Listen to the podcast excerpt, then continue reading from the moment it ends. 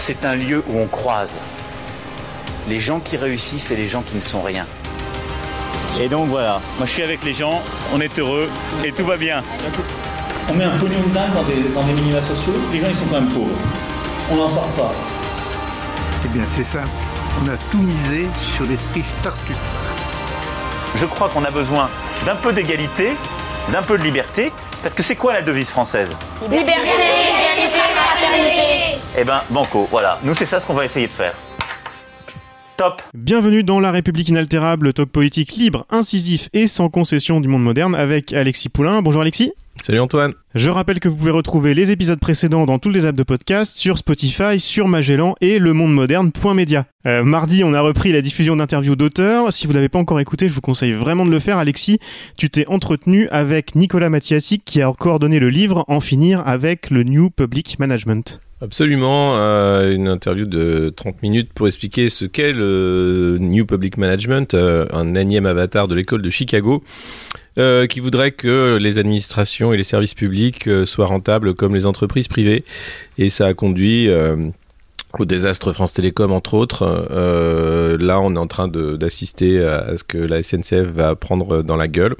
Et, la suite est, est, c'est ce, ce- cette idée du management où seul compte l'efficacité, peu importe l'humain, et c'est d'abord euh, le profit qui doit être euh, la règle de toute chose. Et c'est un, un vrai cancer euh, des administrations publiques et de l'action de l'État aujourd'hui. Oui, mais comme dirait notre président, évidemment, en remettant l'humain au centre. À propos de, de remettre l'humain au centre, est-ce que tu as vu le discours de Macron euh, pour les Bleus? Eh non, malheureusement, phénoménal, j'ai- hein. j'ai pas perdu ce temps-là. Ah Bon, oui, à ce alors, point-là? il, a, il a remis la balle au centre. Il, il a quand même passé une heure de discours à euh, détailler toutes les actions des Bleus en faisant des contrepétries, des blagues. Enfin, c'était un moment euh, incroyable de ce quinquennat, vraiment. Vous répondiez par des attaques rapides, fulgurantes, des combinaisons qui touchaient par moments au sublime, jusqu'à ce corner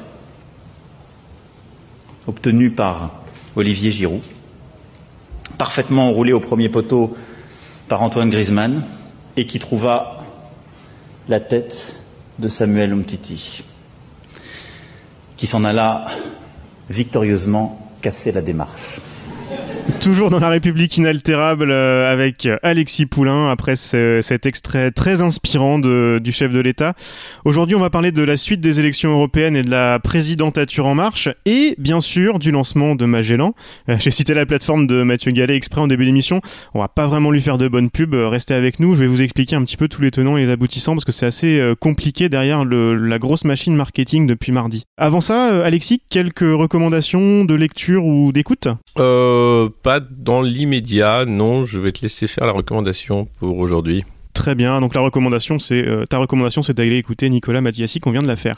Ouais. On va dire ça. Moi, je vous conseille vraiment d'aller écouter un documentaire de Stéphane Bonnefoy sur le site de France Culture. Euh, je crois pas que ce soit passé euh, sur l'antenne de France Culture. C'est dispo uniquement en ligne. C'est ce qu'ils appellent l'expérience. C'est leur division euh, podcast natif. On va, on va expliquer ce que c'est tout juste après. Qui s'appelle Radio Castagne, tout simplement. Et c'est Stéphane Bonnefoy, donc, qui est documentariste et qui raconte comment il a découvert la radio avec Radio Castagne qui était une, une radio associative euh, qui a commencé à émettre euh, en, en 79, je crois. Euh, donc c'est avant, avant tout le mouvement des radios libres. Donc là, c'était vraiment pirate et c'était géré par, par les mineurs d'Alès.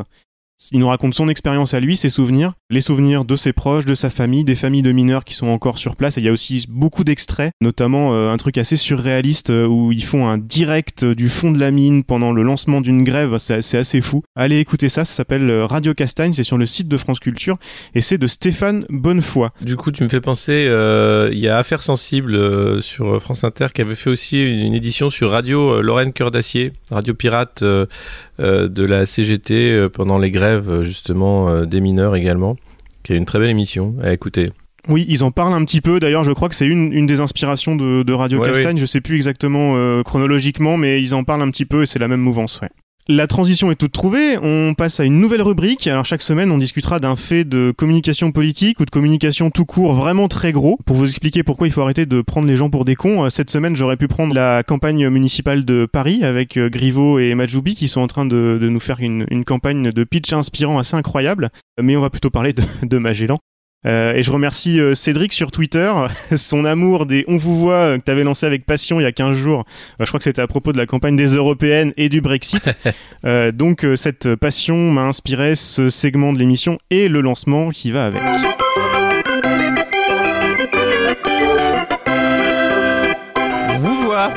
Vous voit, vous voit, vous voit, vous voit, on vous voit. Et c'est Magellan, la plateforme de podcast disruptive de Mathieu Gallet, qui est le premier sujet de ce On vous voit. Le lancement a donc eu lieu hier après-midi. On enregistre euh, mercredi matin là. On peut dire que le plantage est assez complet, même si le plan média va peut-être sauver la partie. Pour euh, remettre très vite en contexte, le point de départ de Gallet, c'était de dire qu'il n'y a pas assez de gens à écouter des podcasts et qu'il fallait améliorer ça. Alors là, là-dessus, euh, il a raison. On essaye tous de trouver des solutions. Je crois que je crois que tu es d'accord, euh, Alexis. D'ailleurs, est-ce que tu as installé l'application sur ton téléphone intelligent? Bah non, non, je vois pas pourquoi en fait. J'ai, pas de. le problème que j'ai avec Magellan, c'est que je comprends pas à quoi ça sert.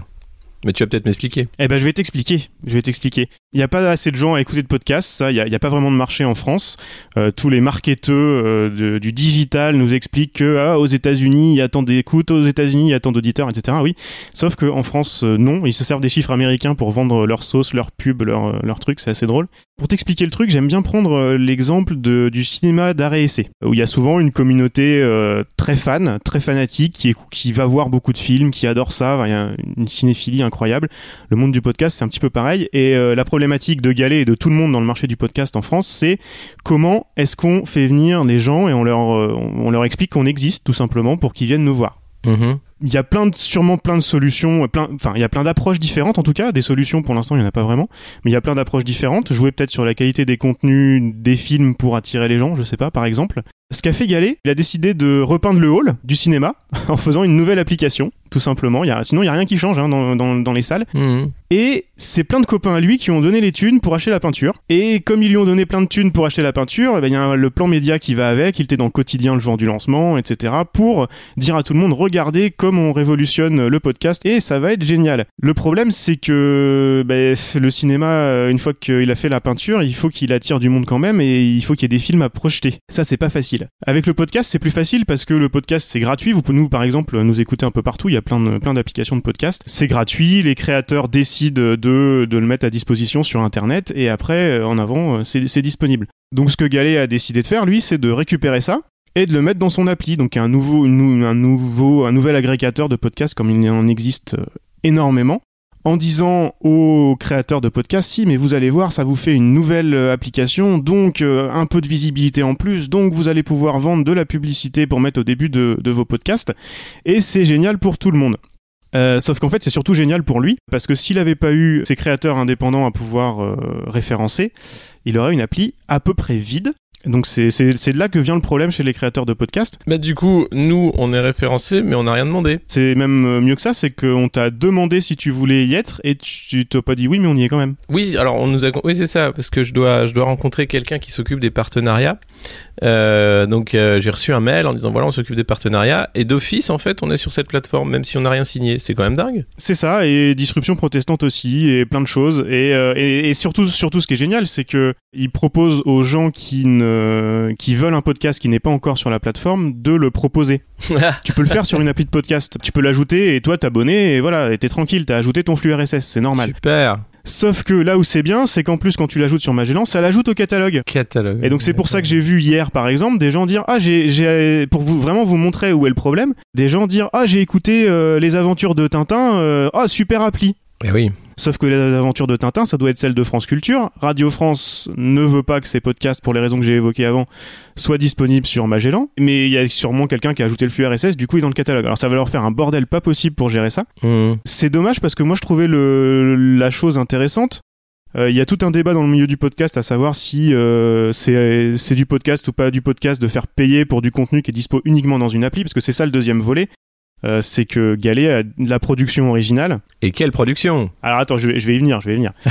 c'est le bouquet final. Tu payes 5 euros par mois pour euh, avoir du contenu original. Donc lui dit, les 99,9% de mon app est gratuite, donc il n'y a pas de problème pour les créateurs. Au contraire, ça vous fait de la visibilité. Sauf que ça attire du monde sur son appli et après lui va essayer de les convertir au payant. Donc on- tu- le, le créateur indépendant ça lui fait de la visibilité mais ça sert surtout d'appât pour Galet, pour son offre. Et donc il y, a y une boîte américaine qui s'est lancée en voulant faire la même chose il y a un mois qui s'appelle Luminary. Alors eux ils ont pas levé 4 millions comme Galet, ils ont levé 100 une centaine de millions. Il y a déjà un marché du podcast aux États-Unis avec des choses que les gens ont envie d'écouter. Ils les ont récupérées, ils ont signé des exclusivités, les nouveaux épisodes de ces gens-là sortent seulement dans l'application Luminary. Et ils ont aussi des nouveaux projets qui sortent bientôt. Enfin, moi j'en ai, j'ai écouté quelques, euh, quelques trucs. Il y a des noms qui m'intéressent et je vais sûrement passer à la caisse pour écouter certains trucs. Là, ça donne envie. Galet s'est dit, qu'est-ce que je vais faire moi? Euh, Il faut, il faut des trucs qui attirent des gens. Alors il faudrait des, des noms connus. Et puis on va demander à, à l'intelligence artificielle de nous dire ce qu'il faut produire comme contenu pour faire des écoutes. Et euh, ce qui met en avant, voilà, ce que lui a sorti euh, l'intelligence artificielle et l'intelligence de ses équipes, c'est et tiens, si on faisait lire des nouvelles de Maupassant, et c'est bien parce qu'en plus c'est- libre de droit, Maupassant, c'est cool, et puis tout le monde connaît, tout le monde a déjà entendu parler, euh, vu ça au collège ou autre, donc c'est c'est parfait. Lu par, alors je te, je te cite quand même le, le, le- le line-up, euh, c'est des nouvelles de Maupassant, lues par Drucker, Michel Drucker, Claire Chazal, euh, Patrick Poivre et Jean-Luc Reichmann. On est dans la disruption euh, totale, Wow. et puis il y a la, la jeunesse de Jeanne d'Arc Wow, et la jeunesse de Mozart par. Franck Ferrand aussi. C'est les, les deux, les deux Oh projets là. qui mettent en avant principalement. C'est génial. Je m'abonne immédiatement, c'est génial. Mais tu vois, tu vas la télécharger finalement l'appli. Ah oui, bah là, tu m'as donné envie, du coup, je savais pas qu'il y avait ça. Alors, soit tu payes 5 euros par mois et t'as toutes les nouvelles créations de Magellan. Si tu veux écouter juste les quelques épisodes de Maupassant lus par euh, les gens dont j'ai cité les noms, euh, c'est 2 euros et tu peux les écouter autant que tu veux. Ah, super. Sur le modèle économique de la version payante, je, je trouve s- c'est pas mal. Ils se sont bien, ils se sont bien débrouillés. Je veux dire, c'est bon, faut avoir envie de d'acheter ces contenus-là, mais euh, sur le, le fait de monétiser des contenus audio euh, exclusifs, je trouve qu'ils sont, c'est c'est pas bête. C'est c'est bien, c'est bien réfléchi. L'idée est bonne, mais le marché est pas là, en fait, c'est ce que t'es en train de dire. En fait, il n'y a pas de marché. Euh, euh, Luminary aux États-Unis, ça risque de marcher parce que les gens vont y aller. Euh, en France, il aurait pu signer quelques gros podcasts qui sont un peu écoutés, mais gros podcasts écoutés en France euh, par rapport aux audiences aux États-Unis, euh, ça vaut pas l'investissement que, lui mettrait. Et puis, euh, j'ai eu des contacts de créateurs indépendants qui étaient en relation avec Magellan justement pour créer du contenu original. Ouais. Les conditions proposées et la façon de travailler avec les créateurs euh, me semblent euh, très Startup Nation. On va pas aller plus loin. D'accord. euh, voilà. Je veux pas qu'ils aient des problèmes non plus. Donc voilà, c'est très Startup Nation. Et justement, c'est pour ça que je voulais en parler. D'ailleurs, c'est là où est le problème. C'est que c'est un modèle startup euh, vraiment de base. Galet sur Quotidien, on lui a demandé combien il a- de combien il avait besoin d'abonnements pour rentabiliser. Il disait qu'il savait pas, mais parce que en fait, il a pas besoin de rentabiliser. Lui, ce qu'il veut, ce qu'il a besoin, c'est une base d'utilisateurs, même gratuit, à pouvoir euh, montrer à Xavier Niel et tous les autres copains qui lui ont acheté la peinture pour faire son app, pour euh, déclencher la levée de fonds suivante. C'est tout. C'est Hmm. c'est le modèle startup. Euh, il a, il a pas besoin de vendre d'abonnement, donc c'est pour ça aussi qu'il va pas chercher. Il n'y a pas une ligne éditoriale très claire, une idée vraiment sur les contenus. Il a pas besoin. Il a pas besoin. Le, le seul objectif, c'est c'est de lever de la thune. Oui, c'est un véhicule financier comme un autre et ça lui permet de vivre avec son réseau d'énarques euh, chaque mois euh, en, en ayant cette appli qui, qui va nulle part. C'est euh, en plus, enfin, je sais pas si t'as vu, mais lors du lancement, la- l'appli a, a craché directement. Et, euh, et tout le monde a un peu vu que c'était quand même du copier-coller euh, de Spotify sur euh, l'UX notamment. Oui, alors c'est pour ça que j'en- ai pas, j'en ai pas trop parlé, mais moi je vou- je voulais vraiment vous expliquer un peu le problème pour les créateurs euh, indépendants. Mais oui, il y a beaucoup d'écrans de l'application qui sont des copies de Spotify. Alors ils disaient on veut être le Netflix Spotify de du podcast. Bah Spotify, ok, on a compris, t'as as pris les écrans. La version Android n'était pas prête pour le lancement, elle a été en ligne dans la nuit. Les utilisateurs ont relevé un nombre incalculable de bugs. Mais, mais c'est même secondaire à côté du modèle. En fait, c'est le problème. J'ai peur que le, le modèle, c'est le modèle vraiment qui pose problème, et j'ai peur qu'on passe à côté euh, à cause de ça. C'est pour ça que c'est pour ça que je voulais en parler. Ouais. Donc voilà, euh, on, on va demander à ce que alors la République inaltérable, je sais pas, on verra. Moi, j'ai demandé à ce que Disruption protestante soit déréférencée. Euh, on n'en a pas besoin et c'est bon, c'est pour ça que Radio France et d'autres qui sont un peu gros demandent à être dé- déréférencés et c'est tout à fait normal. On sert juste, ça sert juste d'appât, ça sert juste d'appât à la prochaine levée de fonds de Mathieu Gallet. Et les binge, euh, nouvelle écoute, etc. C'est pareil, ils sont pas dessus, j'imagine.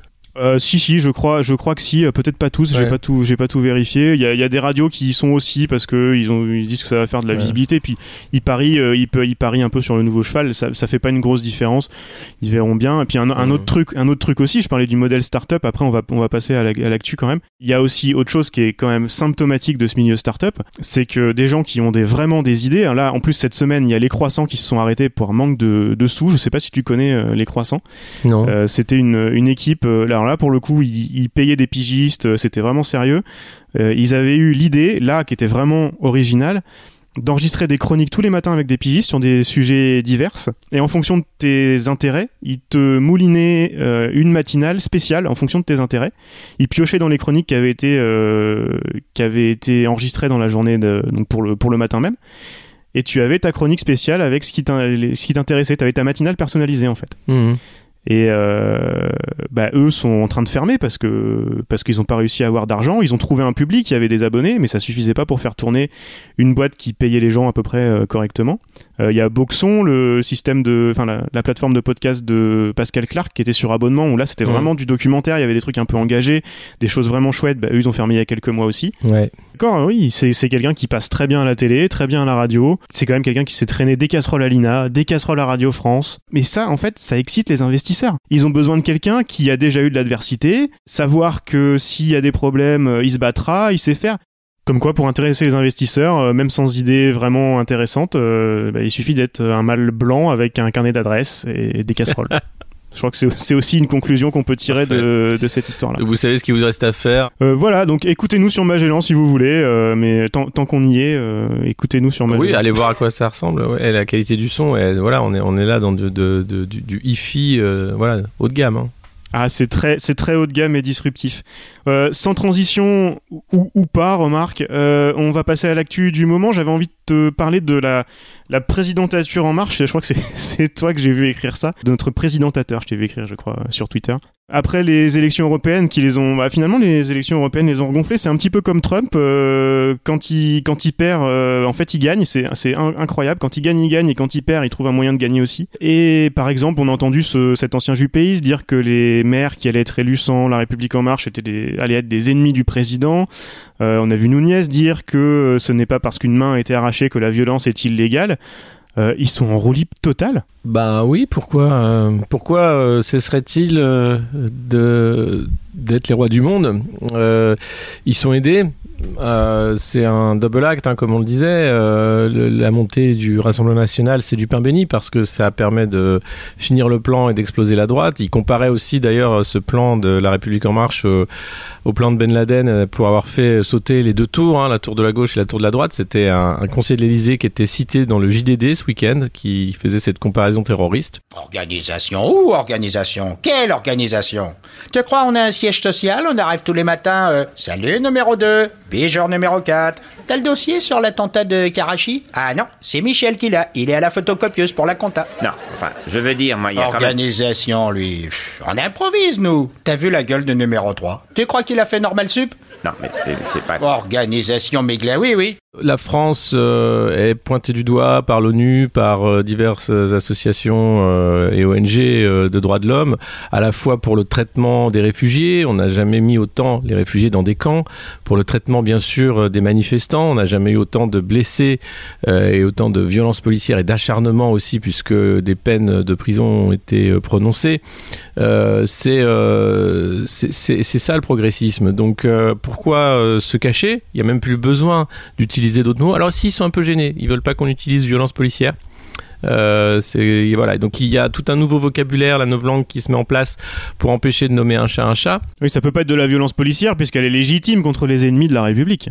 C'est ça l'argument en fait. Voilà, c'est voilà. Mais les ennemis de la République, ils, sont pas où on croit malheureusement. Et, et, et derrière, euh, euh, il y a un, champ politique qui fait que l'extrême centre a, toute sa place, va pouvoir grossir, grossir, grossir. C'est comme ce jeu euh, Agar euh, sais, C'était une petite bille au début, puis il faut devenir une grosse bille en mangeant les autres. À la fin, t'es une très très grosse bille, tu bouges plus trop. Mais ça peut pas bien finir. C'est-à-dire que le moment où En Marche sera le parti unique, soit effectivement effectivement, alors c'est la Chine, hein, on a une dictature euh, capitaliste de marché et, tout le monde file droit et on est filmé par toutes les caméras du monde et l'algorithme nous dit ce qu'on doit faire comme étude et, où finir euh, de notre journée.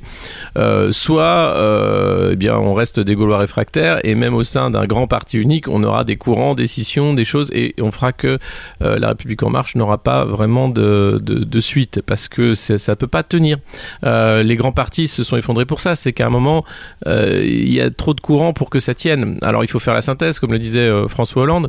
Il faut rassembler. Euh, c'était l'union pour une majorité présidentielle. Donc il y a des dynamiques de rassemblement. Et puis après, il y a des dynamiques de démembrement. Aujourd'hui, En Marche, c'est le nouveau grand parti de droite, on va dire, hein, et, assumé d'ailleurs. ce que je comprends pas après, c'est des gens qui pensent qu'il faut encore une politique de gauche ou sociale et qui sont en marche. Cela, j'avoue avoir du mal à comprendre leur grille de lecture. Et puis, euh, eh bien, il a aidé euh, notre cher président euh, dans sa position hégémonique par la gauche qui est en miettes toujours et qui aura bien du mal à, refaire une plateforme. Là, Clémentine Autain appelle à un Big Bang. Alors un Big Bang sur un Big Bang d'un éclatement. au final, ça s'appelle un grain de sable, mais c'est le temps que la recomposition politique se fasse dans un camp comme dans l'autre, et c'est nécessaire pour la santé démocratique, le débat, d'avoir un camp de gauche, un camp de droite, peu importe comment on les appelle, mais d'avoir vraiment euh, d'une vraie animation d'idées, euh, eh bien ce temps-là euh, va être beaucoup trop long par rapport aux, échéances qui viennent. Et puis il y a tous les tous les gamelleux hein, qui aiment aller à la soupe dès que c'est possible. Donc là il y a les municipales qui arrivent. Et croyez-moi, nombreux sont ceux qui vont faire les calculs et se dire que bah, soit ce sera avec le RN qui vont gagner dans leur région, soit ce sera avec En Marche. et puis certains vont dire moi, moi je sais pas, l'étiquette PS peut encore éventuellement faire un truc. et puis il y, a les Verts, voilà, qui aussi maintenant ont certaines ambitions à voir si elles se concrétiseront. Euh, et puis quant à la France insoumise, eh bien euh, c'est euh, le questionnement sur la stratégie à avoir. Macron, dès le début, faisait le parallèle avec le, monde des startups, mais c'est d'autant plus vrai. Là, on est dans le, le blitzscaling ou la, croissance à la Peter Thiel. Le but, c'est de, faire un monopole, d'assommer tout le monde, euh, aller vite et casser des choses, comme disait le père Zuckerberg. On est, on est exactement sur le même modèle là, et pendant que tout le monde, pendant que tout le monde est dort et ou est dans, dans, le coma après tout ce qui se passe, on fait ce qu'on veut et, on casse encore plus de choses. Oui. Et sans respecter le droit et sans respecter le droit euh, et, et, ce sentiment d'injustice il ne fait que gonfler en fait quand on voit les déclarations méprisantes euh, et indécentes des ministres il y a vraiment, euh, je sais que les, les gilets jaunes s'essoufflent euh, et, et, là pour le coup ça devient compliqué d'être tous les week-ends, l'été va arriver, euh, mais ça veut pas dire que parce qu'il y a moins de gens dans les rues, qu'il y a moins de gens qui mettent des gilets jaunes parce qu'ils ont peur de la violence ou parce qu'ils sont fatigués euh, de, de, cette mobilisation qui dure depuis des mois, que, que la colère et le sentiment d'injustice ont diminué, bien au contraire, ils n'ont fait que, que s'amplifier euh, ces derniers mois, donc je sais, c'est cette construction du mensonge et maintenant euh, où on enferme le jeu euh, démocratique dans euh, l'affrontement Marine Le Pen Emmanuel Macron, c'est scandaleux. Et Gérard Larcher disait il faut faire une grande famille de droite parce que sinon on va on va vraiment tomber au degré zéro de, de la démocratie. il a raison. Il faut il faut que les, partis traditionnels ou que les idées se, se s'agrègent, que tout le monde se ressaisisse et en finir avec l'imposture. Tu parlais des déclarations des ministres, euh, par exemple euh, Agnès Buzyn, moi je voulais t'en parler un petit peu. Oui, absolument, bah, c'était elle que j'avais en tête. Sur, euh, sur France Inter, on, écoute, on écoute un petit extrait. Ce qui s'est passé aux urgences de la Riboisière est assez inédit, c'est-à-dire qu'en général les soignants viennent quand même soigner avec un mmh. brassard parce que nous savons que la continuité des soins. Oui, là ils se sont mis en arrêt maladie. Ça, je pense que c'est dévoyer ce qu'est un arrêt maladie. je, je pense que c'est quoi C'est pas acceptable, vous dites ce Non, je pense que ça n'est pas bien. Ça n'est pas bien parce que ça en fait, ça accroît la surcharge, ça, ça entraîne une surcharge de travail pour les autres, pour les pompiers. Pour... Nous l'avons vu à Lons-le-Saunier. Ce sont les ambulanciers, ce sont les pompiers, ce sont la médecine privée, les médecins libéraux qui ont pris en charge tous les patients. C'est vraiment pour allumer le feu, quoi. Là, 75 services euh, des urgences sont en grève. Ils étaient 40 euh, il y a trois semaines euh, et la réponse de la ministre c'est mais arrêtez d'aller aux urgences. Vous voyez bien, ils, ils sont malades, ils n'arrivent plus à travailler, vous êtes trop malades. C'est pas on, va investir, on va mettre les moyens pour qu'il y ait des urgences qui ouvrent partout. Non, non, c'est arrêtez d'y aller, s'il vous plaît. Voilà, c'est formidable. Et puis derrière, c'est aller réquisitionner du personnel médical pour remplir les urgences là où les gens sont en congé maladie, en arrêt maladie ou, euh, ou en grève. C'est dingue. Oui, parce qu'il y a quelque chose qu'elle a pas compris quand même, c'est que c'est que non non les, les soignants ne sont pas des tirs au flanc qui veulent euh, faire une, une, grève et manifester leur mécontentement envers le gouvernement. Ce qui se passe, c'est que les soignants, euh, là, elle, le disait très bien d'ailleurs, ce qui ce qui est la pratique qui est admise, c'est que quand t'es en t'es soignant et t'es en grève, surtout aux urgences, tu mets un brassard pour signaler que t'es en grève, mais tu vas bosser. Le fait de se mettre en arrêt pour ne pas y aller, c'est pas une histoire de, euh, de, coup politique ou syndical ou je sais pas quoi. C'est des gens qui pensent d'abord à leurs patients, là, qui remettent l'humain au centre pour le coup. Et au contraire, on devrait se dire que s'ils finissent par se mettre en arrêt maladie parce que le brassard grève ne sert à rien, ils sont pas entendus, c'est qu'il y a un problème hallucinant quand même. Mais rappelez-vous, pendant la campagne, euh, Agnès Buzyn qui levait les yeux au ciel quand euh, des, soignants demandaient simplement des moyens. En disant on peut pas le faire. Et, la réponse de Macron était l'équivalent de celle de François Fillon mais vous voulez qu'on crée de la dette. Euh, ces gens là sont des catastrophes euh, pour les services publics. Ils ne veulent pas investir parce que euh, la dette, la dette, et, et, derrière, ils ne veulent pas non plus écouter euh, les justes revendications de gens qui sont sur le terrain, qui sont au front, qui sont en première ligne, et qui leur disent que ça va mal, et que si on continue comme ça, il va y avoir un scandale. Il y a déjà des morts dans les urgences, des gens qui sont oubliés dans les couloirs. il va falloir attendre combien de morts avant que on, on arrive à changer de personnel politique et de politique? Juste une recommandation euh, là-dessus. Euh, lisez vraiment euh, sur Mediapart l'enquête sur la personne qui est morte à l'hôpital européen Georges Pompidou et surtout sur la façon dont les hôpitaux de Paris ont voulu maquiller ça. et puis les articles sur les grèves à Lons-le-Saunier aussi sont intéressantes. Oui, tout ça, tout ça à lire, parce que c'est euh, la, ministre, elle, elle, elle, elle, connaît très bien cette réalité. Elle fait comme si elle n'existait pas. Euh, on, on, voit dans, dans cette majorité en marche un désir de créer une réalité parallèle, des faits alternatifs permanents, et de les faire passer pour la réalité par euh, un, jeu de propagande, par quelques euh, interviews euh, de journalistes complaisants. mais mais ça se passe pas comme ça. et c'est pas en cachant sous le tapis le, le, la dégradation des services publics, le l'essoufflement, l'épuisement des, personnels soignants, qu'on va arriver à, résoudre le problème. On cache le problème. Donc euh, leur stratégie, c'est celle du pourrissement, c'est celle de la matraque, et c'est au final de dire, bah, vous n'êtes pas content, bah, allez voir ailleurs. Euh, Startup Nation, hein, hein, le, turnover est énorme. Sauf qu'il n'y a pas de turnover, c'est-à-dire que là, on va fermer des lits, on va fermer... Euh, alors on ne ferme pas d'hôpitaux, on ferme des lits, hein, comme ils ont dit. On va un peu faire semblant de sauver les meubles pour qu'il n'y ait surtout pas une nouvelle crise des gilets jaunes. et puis on va mentir, mentir, mentir jusqu'au aux prochaines élections où après on dira bah voilà euh, le plan continue et puis dans dix ans les Français vont se réveiller avec une sacrée gueule de bois. Et ça permet de boucler sur ce qu'on disait au début. Allez écouter vraiment l'interview euh, que tu as fait avec euh, Nicolas Mathiasik qui est, sorti mardi.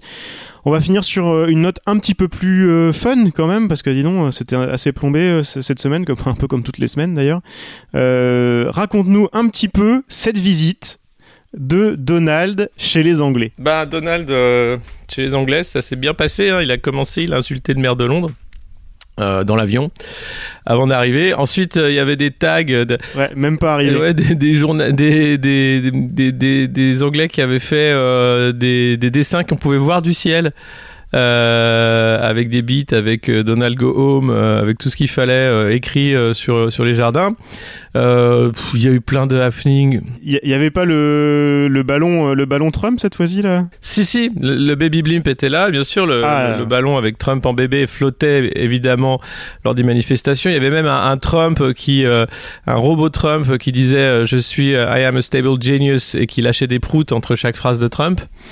enfin, il y a tout. C'est-à-dire que c'est, mais ils s'en foutent. Ils sont forts ces Anglais. Bah, il y avait beaucoup d'Anglais qui étaient pas contents qu'ils viennent là. Euh, le, maire de Londres, bien sûr, n'est pas allé au dîner officiel. Euh, Jeremy Corbyn aussi, parce que Trump voulait pas le rencontrer, donc lui aussi a dit bah, j'y vais pas. Donc ils ont été plusieurs à boycotter. Mais il s'en fout.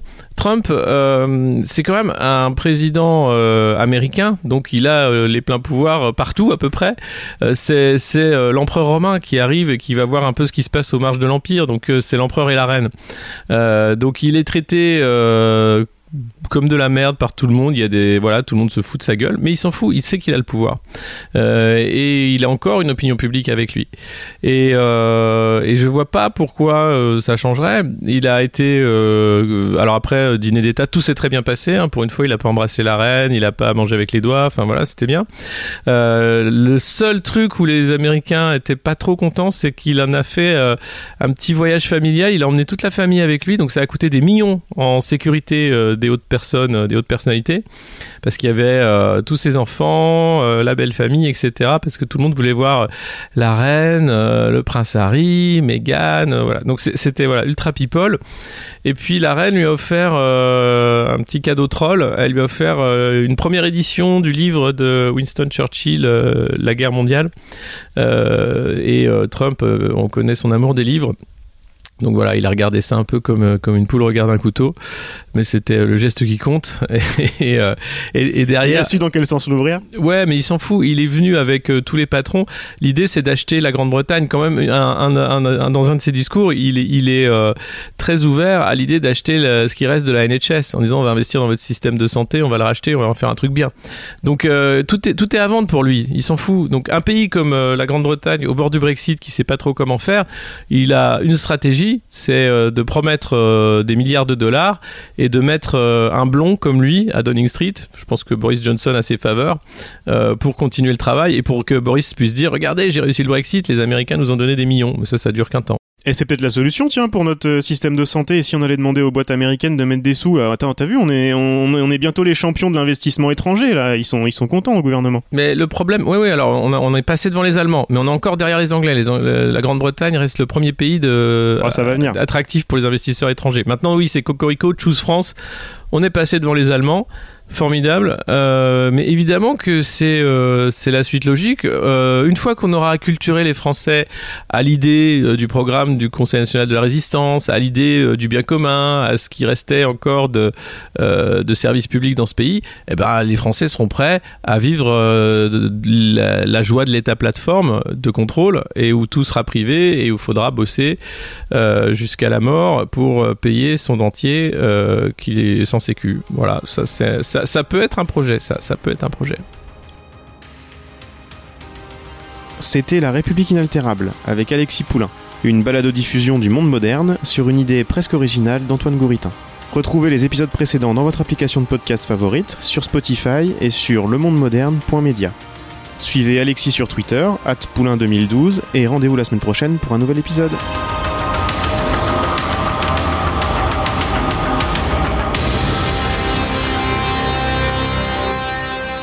top